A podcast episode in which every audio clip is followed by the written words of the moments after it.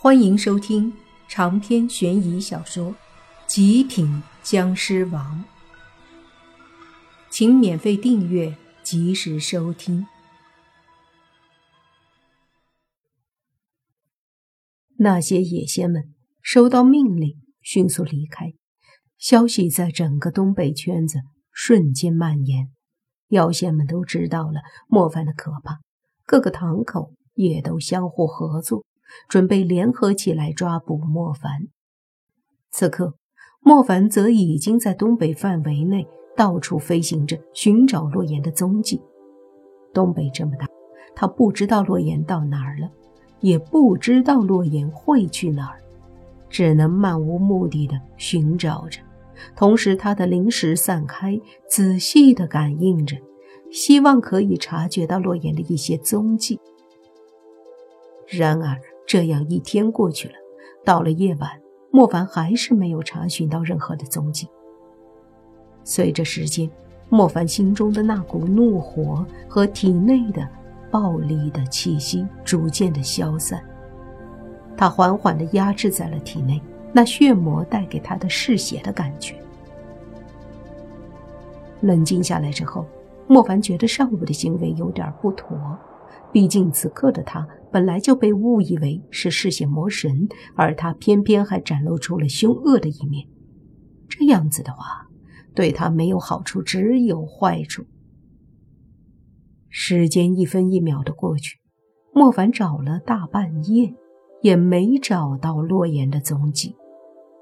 在他有些无奈，想着洛言已经离开东北的时候，忽然他的灵识察觉到了。前方有战斗的波动，他迅速的飞过去，远远的便感应到了洛言的气息，同时还感应到了许多野仙的气息。随着靠近，莫凡发现正有一群野仙在围攻洛言。此刻，洛言处于一种疯狂的状态，他不断的攻击那些野仙，甚至有些野仙都被他直接出手灭了。莫凡看到这一幕，微微的摇头，心里很是无奈。这一切终究是按照那风衣中年人的计划在进行着。洛言的疯狂惹了许多的敌人，莫凡也为了他，让许多的敌人认为他就是嗜血魔神。一步步的，他走上了风衣中年人的设计。难道这一切真的无法避免吗？想到这里。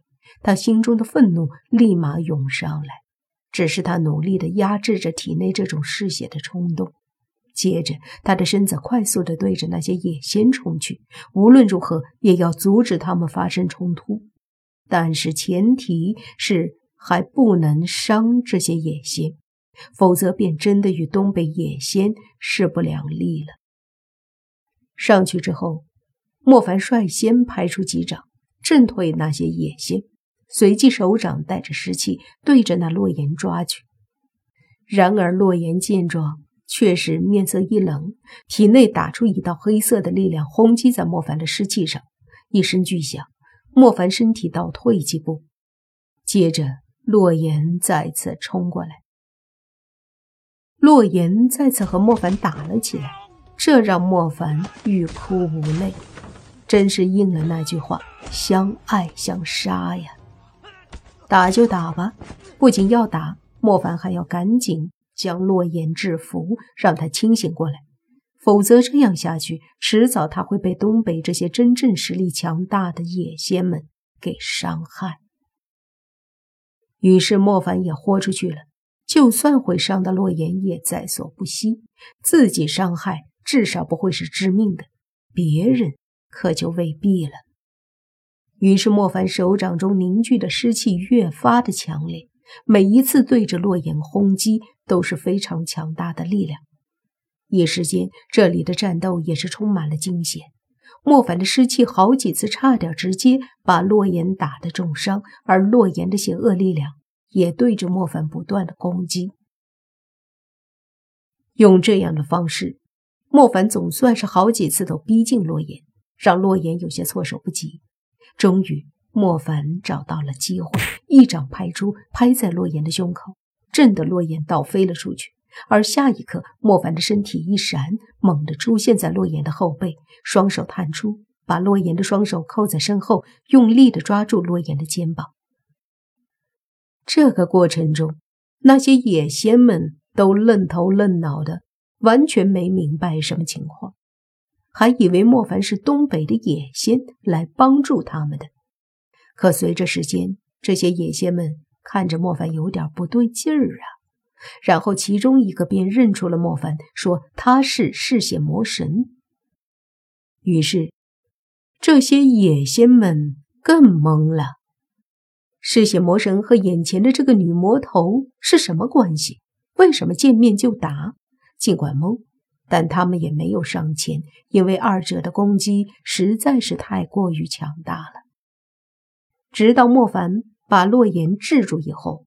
这些野仙才准备上前，可莫凡根本就没有给他们再纠缠的机会，带着洛言的身体迅速的对着远处飞去。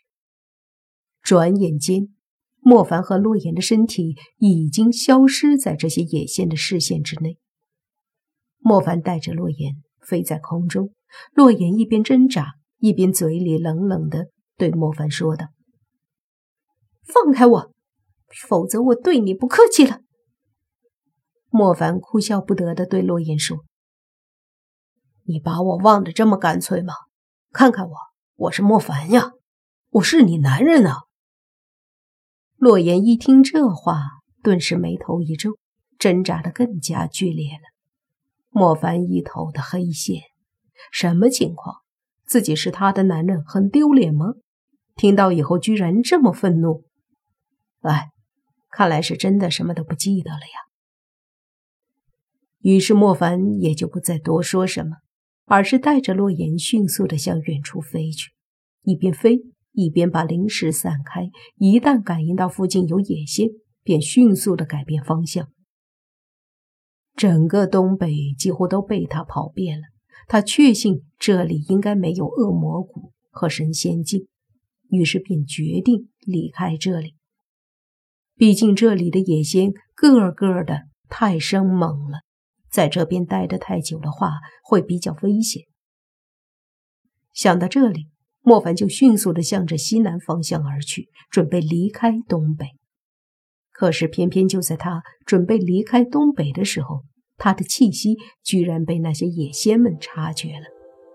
于是，一队三十多个野仙组成的小队。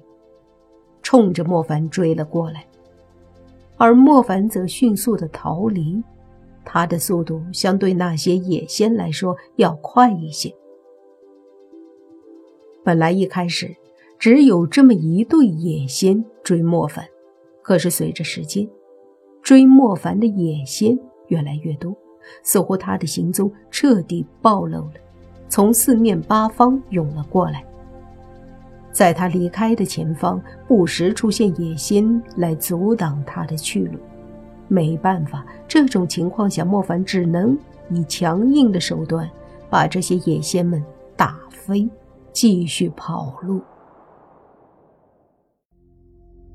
长篇悬疑小说《极品僵尸王》本集结束，请免费订阅这部专辑，并关注主播又见菲儿。